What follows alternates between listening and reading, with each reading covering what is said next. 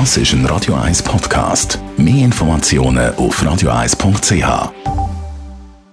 Die grünen Minuten auf Radio 1 werden präsentiert von Energie 360 Grad. Nachhaltige Energie und Mobilitätslösungen für die Welt vom Morgen. Energie360.ch es gibt in der Schweiz, Klammern auf, Stand Ende 2020, Klammern zu, insgesamt 41 grosse Windenergieanlagen. Für das Erreichen der Energiestrategieziele sind bis 2050 ca.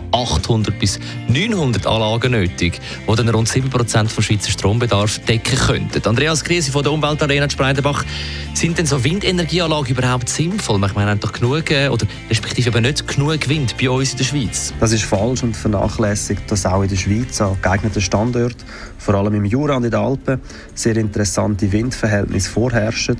Dazu kommt, dass mit modernen Windenergieanlagen auch mittlere Windverhältnisse sehr effizient genutzt werden können. Zum Beispiel produzieren die Anlagen im Rhonetal bei Martigny, wo auf dem Talgrund stehen, ähnlich viel Windstrom wie vergleichbare Anlagen an Küstenstandorten. Außerdem deckt unser Alpennachbar Österreich rund 13 Prozent von seinem Strombedarf mit Windkraft. Wie ist es eigentlich mit den Vögeln, die bei den Windrädern ums Leben kommen?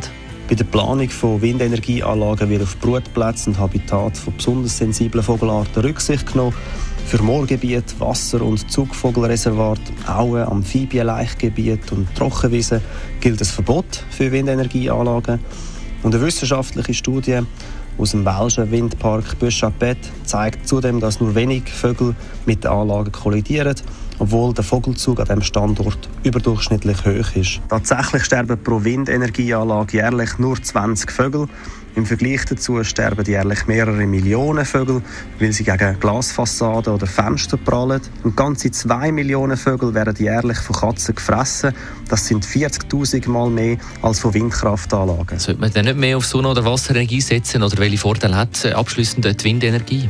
Windenergieanlagen in der Schweiz produzieren zwei Drittel von dem Strom im Winterhalbjahr, also genau dann, wenn der Bedarf von Heizenergie und Strom am größten ist. Windenergie ist damit eine ideale Ergänzung zu den Wasserkraftwerken und Solaranlagen, die im Sommer am meisten Strom produzieren.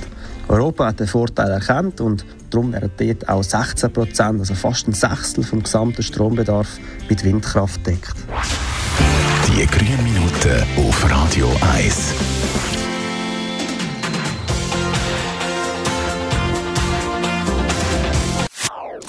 Das ist ein Radio 1 Podcast. Mehr Informationen auf radio1.ch.